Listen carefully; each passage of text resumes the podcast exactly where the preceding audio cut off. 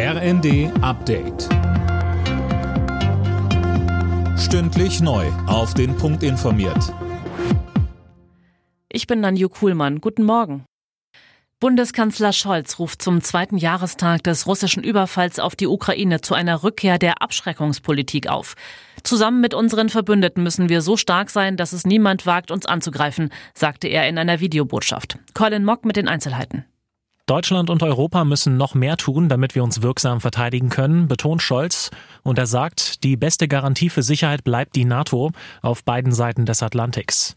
Der Kanzler räumt ein, dass die Bundeswehr über viele Jahre vernachlässigt wurde. Damit sei jetzt aber Schluss. In seiner Videobotschaft sichert Scholz der Ukraine außerdem weitere Unterstützung zu, und zwar so lange wie nötig.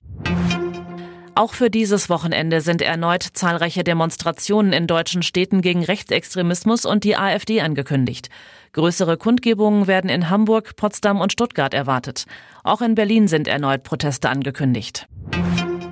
Um das Cannabis-Gesetz wird weiter gestritten, auch nach dem Okay des Bundestags. Kritiker sehen den Kinder- und Jugendschutz in Gefahr und bezweifeln, dass die geplanten Kontrollen der Ampel funktionieren.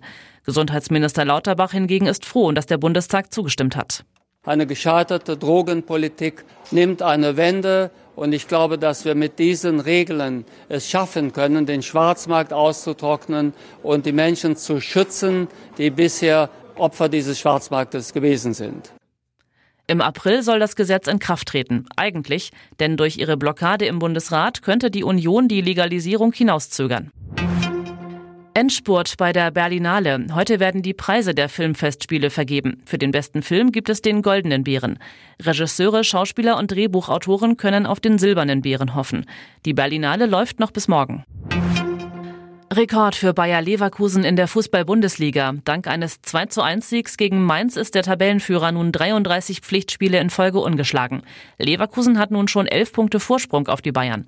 Die können aber noch verkürzen im Topspiel heute Abend gegen RB Leipzig. Alle Nachrichten auf rnd.de